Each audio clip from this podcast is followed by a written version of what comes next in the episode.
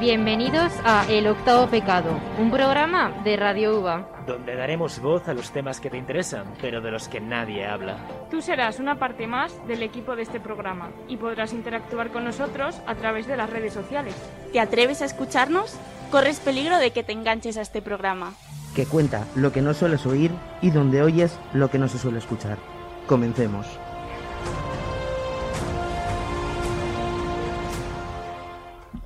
Bueno, ya estamos de vuelta después de las vacaciones de Semana Santa. De este tema ya hemos hablado en nuestro anterior programa y en esta ocasión trataremos el tema de el filtro burbuja. Además, contaremos con la participación de casi todo el equipo que conforma este programa. Así que comencemos con los pecados.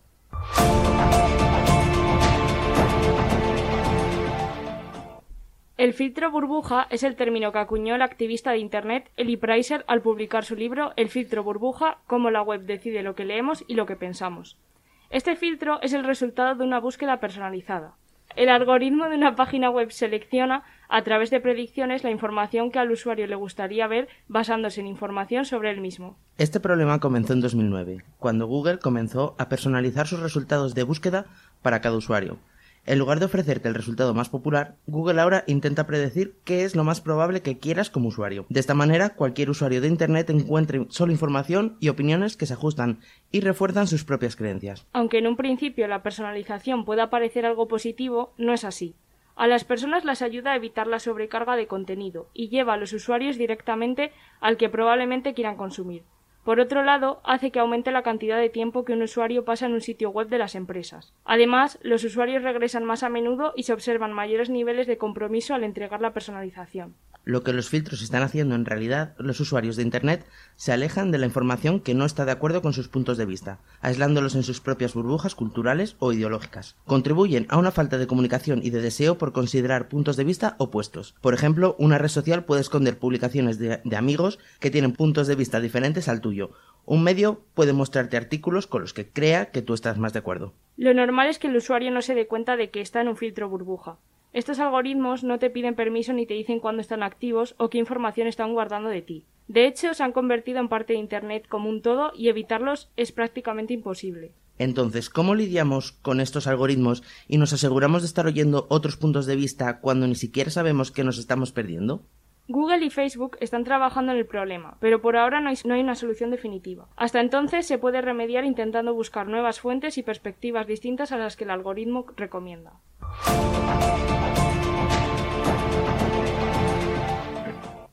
El filtro burbuja también se utiliza como arma en la política. Cuando el filtro burbuja apareció en nuestras vidas no fuimos conscientes del mundo que se nos cerraba, y es que este filtro solo nos muestra cosas relacionadas con nuestra forma de pensar. Por ello, la política se ha fragmentado y se ha llevado tanto a sus extremos, porque este filtro lo ha fomentado. Hoy en día, las grandes campañas van directo a perturbar al votante en elecciones, a manipular las tendencias de opinión a favor o en contra de ciertos gobiernos. Esto ha hecho que muchos expertos cuestionen si junto con los bulos el filtro burbuja ayudaron, por ejemplo, a Donald Trump a ganar las elecciones en 2016. Y es muy probable que muchos americanos se vieran sorprendidos por la victoria de Trump, precisamente por culpa de la burbuja de filtro, ya que no veían en su feed la mitad de lo que estaba ocurriendo en su país y solo se le mostraba aquello que estaba relacionado con sus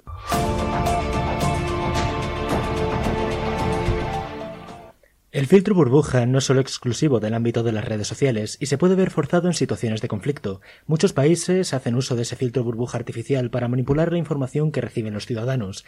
Esto lo consiguen mediante la censura de ciertos medios a la vez que bombardean con información positiva a los nacionales. Sin ir más lejos, después de que Rusia invadiese Ucrania, una de sus muchas acciones controversiales fue bloquear medios de comunicación extranjeros. De esta manera, en Rusia ya no son accesibles medios como la BBC o Radio Free Europe. La censura ha llegado hasta el punto en el que también han sido bloqueados del país dos gigantes de las redes sociales como Facebook y Twitter.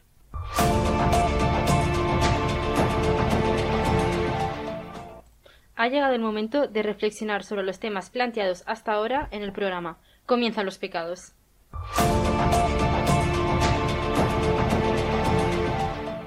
En primer lugar, vamos a hablar sobre más profundidad en el filtro burbuja.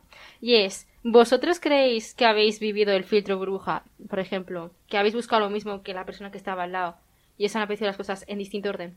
Sí. De hecho, lo he comprobado, que lo he buscado con amigos míos, eh, alguna cosa que estaba pasando en ese momento y me salía antes a lo mejor de un medio que yo suelo consumir por mis ideologías o porque simplemente me parece que escribe mejor y a mi amigo otro. ¿Queréis que hagamos una comprobación?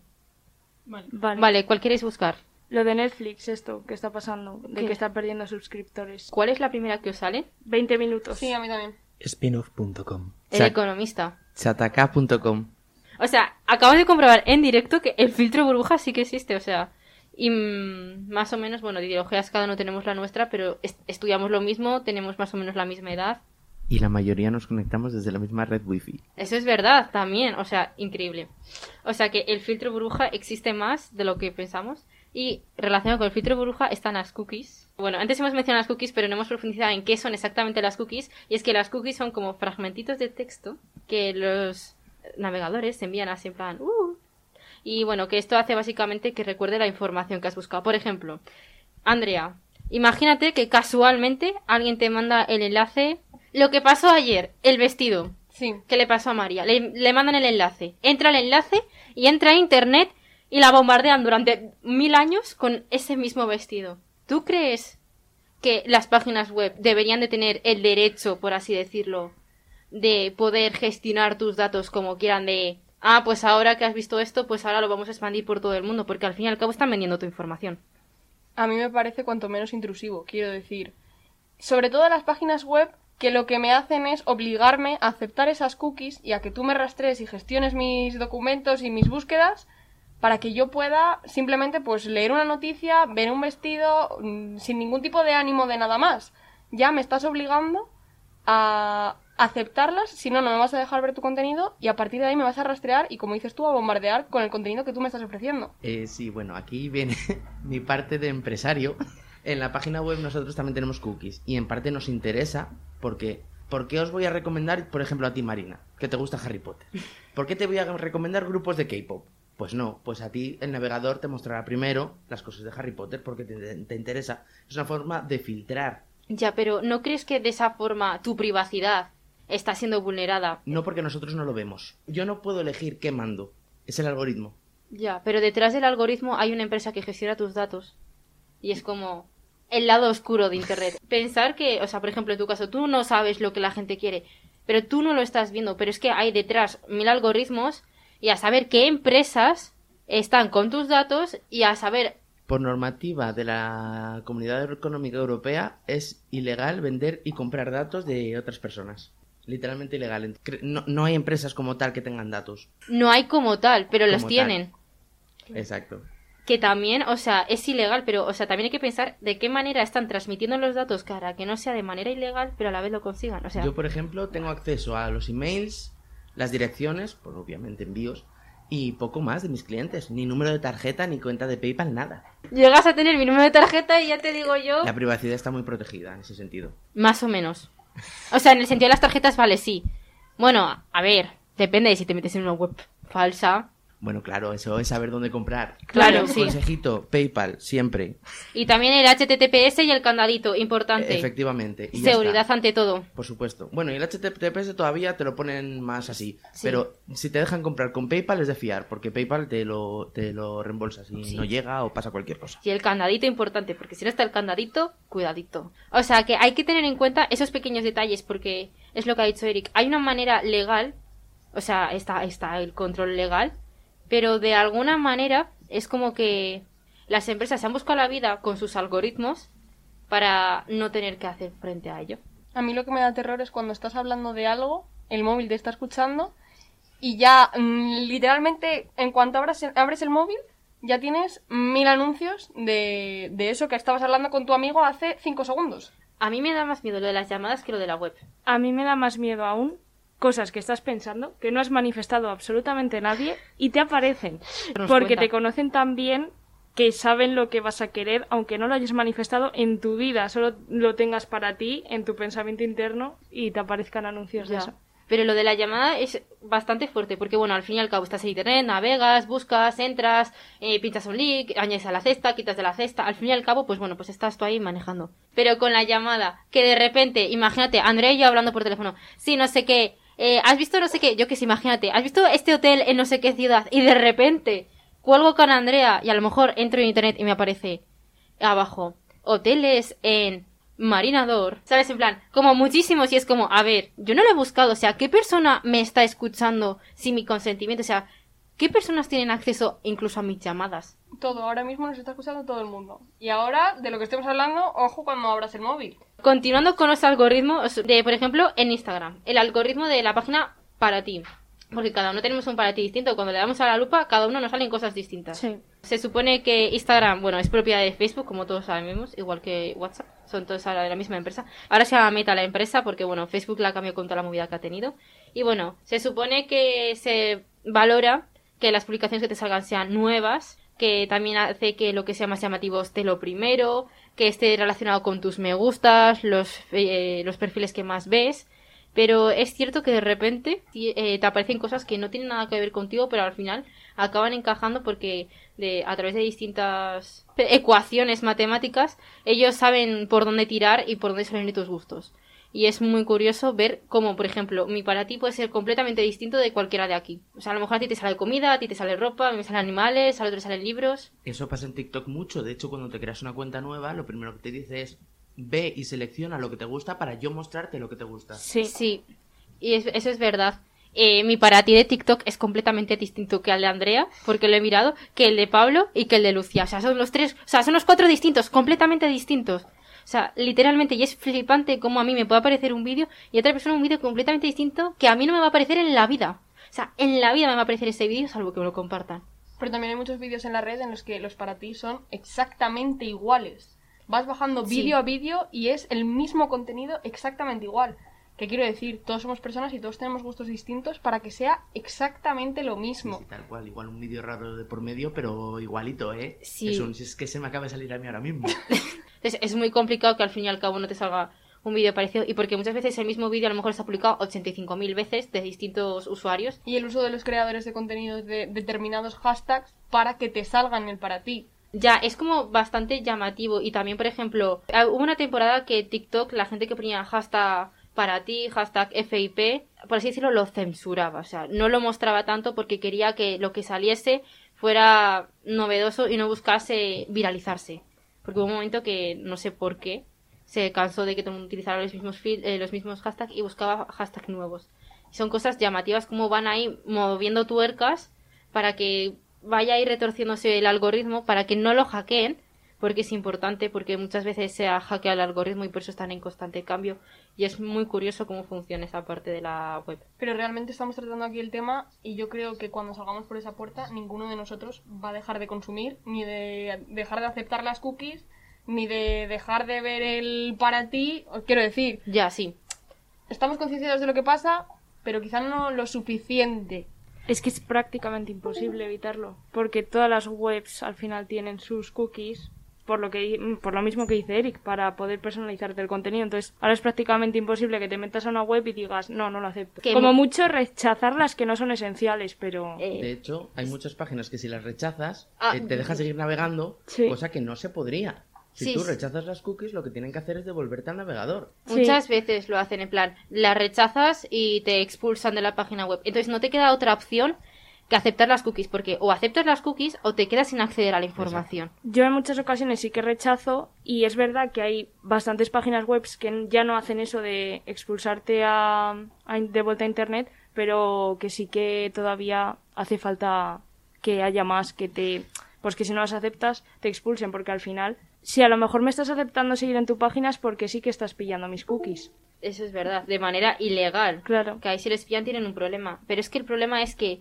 deberían de dejar a los usuarios también dejarnos elegir. De hecho, hay una movida ahora, bueno, hace, creo que sigue todavía, que Facebook, o sea, Zuckerberg eh, amenazó a Europa con quitarnos Instagram y Facebook si no les dejábamos coger, si seguíamos, por ejemplo, en iPhone, te dice permitir que rastree o pedir que no rastree la aplicación. Si, si no permites que rastree, no le das los datos. Y como allí se venden los datos, pues eh, como en Europa no se permite, eh, le está amenazando como que si Europa no se lo da y no cambia esa política de los iPhones de mm, pedir que no rastree, eh, eh, quitárnoslos directamente. Y en Europa estuvimos encantadísimos con que se fuera. Es que todo es posible con Mark Zuckerberg. Es Sí. un poco mala persona. A ver, es que tiene mucho poder. Es decir, Pero- tiene las grandes plataformas sociales básicamente al momento. Si no le hace falta, si esto es como Instagram, al final Instagram está absorbiendo TikTok, está absorbido Snapchat, todo, Al final, eh, Meta tiene todo. todo, todo, todo. O sea, ¿Se lo vendes? No, pues ya me lo he cogido. eh, Mark Zuckerberg. O sea, literalmente tiene el poder de todo. Y por eso él no tiene miedo a decirle a Europa que o me das las cookies o me voy. Porque sabe que si se va, Europa tiene un problema porque se la va a echar la gente encima porque nos quedamos sin las plataformas sociales que usamos. Y claro, está la diferencia de mercado de Europa con el de América, con el de Asia, con el de Oceanía. Que ya si nos metemos en Asia, en Corea del Norte, por ejemplo, o en China, ya tenemos ahí otra movida completamente distinta. Un pollón. O sea, es que ya no hay ni filtro burbuja, es que te controlan en qué entrar y, no de- y, y De salir. hecho, en China no tienen WhatsApp, tienen WeChat, creo que se llama. Es verdad. Facebook tienen, pero muy controlado, sí, está ¿no? controlado todo. Y bueno, ya no hablemos de Corea del Norte, otro mundo aparte con este tema del control absoluto. Bueno, Twitter, también aquí otra red social más. Twitter, también llamado el basurero de la humanidad. A llorar a Twitter. Popular opinion quizá. Ante- antes, Twitter, básicamente tú entrabas y te salían las cosas cronológicamente. O sea, lo más nuevo al principio, lo más antiguo al final. Pero bueno, esto ha cambiado y es que hoy en día, eh, como hay muchas cuentas y tal, pues Twitter las va priorizando, va eligiendo cuál salir primero, cuál salir después.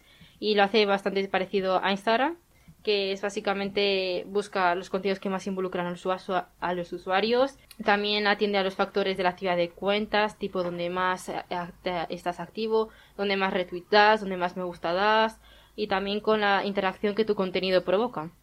Y básicamente, o sea, esto lo he vivido, o sea, vas a rachas, dependiendo de tu estado de ánimo, tú al final en Twitter, pues da retweet o me gusta a cosas distintas, tipo ti- tus días buenos y tus días malos. Y tú vas entrando y vas viendo que ese día malo solamente te salen cosas para llorar. ¿Qué dices tú, chico mío? ¿Qué algoritmo tengo hoy, sabes? En plan, cambiamos un poco y además eh, empiezan a mandarte mensajes de no sé quién ha subido no sé cuál y tú te pones a llorar más y dices, por Dios. Necesito que me animes. Y al día siguiente te metes feliz y lo único que te sale es arcoiris y tú en plan, a ver, ¿qué es esto? En eso Spotify no está de acuerdo. Porque tú en Spotify estás escuchando rock y te salta el anuncio de ¿Quieres escuchar esta playlist de reggaetón? Sí, o estás escuchando, yo que sé, música triste y te pone, ¿quieres escuchar estas baladas románticas? Y tú en plan de, yo no quiero nada romántico, solo quiero llorar en mi casa. Totalmente, o sea, Spotify es otro mundo distinto, porque Spotify es como que quiere mezclarte otras cosas distintas y en cambio Twitter solamente te quiere deprimir más. Tenemos las dos partes de la balanza. No sé, yo con lo de... Es verdad que tengo muchos sentimientos encontrados. Porque, por ejemplo, cuando se te acaba el contenido, que es lo que me suele pasar, que te pone tweet recomendado por tus gustos, o en Instagram, te sale una foto porque ya has llegado al final de todas las publicaciones que, que te tocaban en el feed y ya está. Y sí que me gusta que esté personalizado a lo que yo quiero y lo que yo leo y lo que yo consumo, pero yo no sé si a todo el mundo eso le viene bien por lo que dices tú. Quiero decir, al final esto es una empresa, esto es dinero y esto es economía. Sí. Pero mm, no sé, ¿cómo le afecta a los usuarios? Imagínate una persona con problemas, eh, yo que sé, alimenticios. Eh, imagínate que esa persona en Twitter consume, consume, consume. Y si Twitter no le deja de fomentar e incrementar sus problemas, esa persona va a seguir incrementando sus problemas. Entonces a lo mejor tendría que buscar una balanza de equilibrios por eso, porque yo que sé, imagínate, a ti te gusta, a mí hay veces que también me gusta, pero también hay que ponerse en situaciones en la tesitura. La gente, imagínate, con problemas psicológicos que no dejen de alimentar sus problemas, van a terminar explotando en un momento. Entonces es como un poco de todo. Hace equilibrio. Sí. Sí. Pero al final yo creo que también, o sea, yo también estoy a favor de Twitter, pero porque a mí es una red social que personalmente sí me gusta y que me parece que no todo es malo. Pero también hay que saber mm, gestionar las redes sociales en cierto sentido, porque no solo Twitter, también entras a Instagram, también te aparecen publicaciones, pues que a lo mejor si tienes un TCA eh, aparecen cuerpos perfectos, eh, que están súper retocadas las fotos, y si vas a Facebook más de lo mismo, o sea que al final son todas las redes sociales. Al final es todo. Bueno, es que hay fotos que tú las amplias y ves ahí el retoque hasta del azulejo movido. Claro. Y dices, chica mía. Es lo que hablamos hace dos programas, entonces por eso te digo que al final eh, las cookies están también en Twitter, en Instagram, en Facebook, o sea que al final son todas... Sí. Habría que buscar un equilibrio, pero no tan heavy como el de Spotify, ¿sabes? Un poco más intermediario, ¿sabes? No voy a pasar de llorar a estar romanticona. Sí. Un poco equilibrio de la vida no estaría nada mal. una vida equilibrada. Claro, pero es lo que ha dicho Silvia. Silvia ha dicho consumo responsable. El consumo responsable de quién depende, de nosotros, de ellos, a quién hay que hacer el Ya. examen, a ellos, a nosotros, porque al final es verdad que tampoco la empresa tiene la culpa de yo tengo un TCA, tú no lo sabes. Ya. Entonces, ¿dónde está el examen? ¿A quién se lo tienes que hacer? Es que el problema es que cuando tú te creas una cuenta, te mandan 85 mil millones de condiciones, normas y vainas que yo creo que nadie se lee. Nadie las lee. Nadie Eh, las lee. Entonces es como que se supone que a ti te venden las normas de que es tu consumo, tú sabes que consumes, estás a- eh, ve- tus datos los tienen, se almacena en la nube y al final es como te lo venden, pero no tendrían que venderlo así, o sea, te tendrían que informar de manera que sí que seas consciente de lo que pasa, pero no ocurre y eso debería de cambiarse porque ellos ya sueltan la pelota en otro tejado porque dicen ya les hemos avisado, entonces ahí es como hay que buscar una manera de que tanto las redes como los usuarios sepan qué derechos y deberes tiene cada uno de ellos.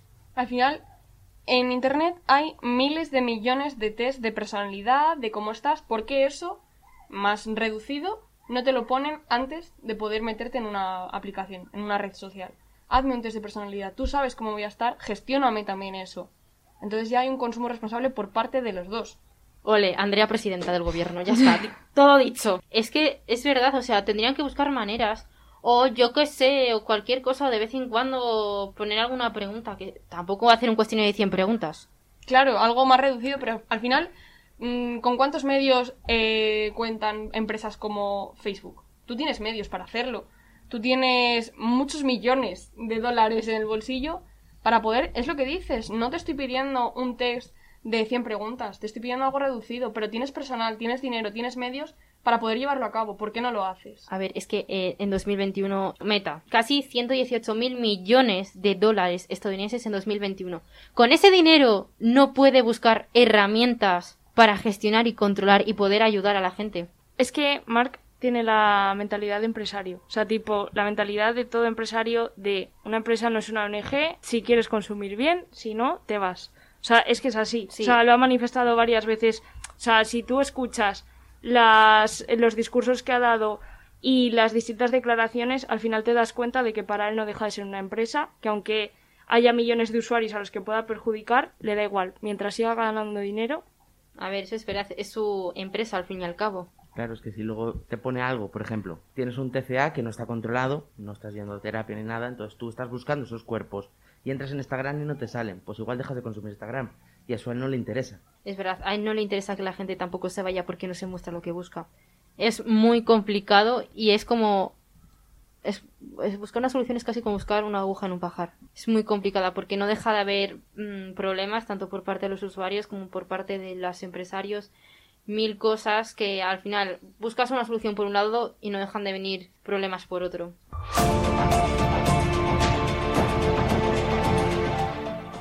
Como ayer fue 20 de abril, está la canción mítica de los celtas cortos de 20 de abril del 90.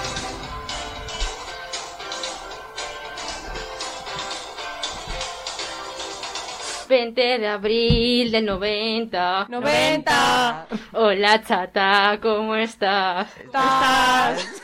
Te sorprende que te escriba. Escriba. Tanto tiempo es normal. Normal. Pues es que estaba aquí solo. solo. Me había puesto a recordar. Recordar. Me entró la melancolía. Colilla. Te tenía que hablar. Hablar. ¿Recuerdas aquella noche en la cabaña del turbo? Turno. La resta que nos hacíamos antes todos juntos. Juntos. No queda casi nadie de los de antes. Antes. Los que han cambiado. Han cambiado. Han cambiado. Ole, ole. Cárgate el mobiliario. Bueno, bueno, bueno. Ya. Somos periodistas, no nos hemos cantado, Perdón por reventar tímpanos. Ráfaga, por favor.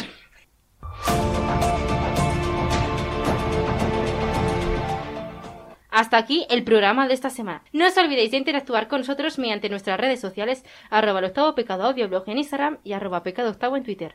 Hasta el próximo programa.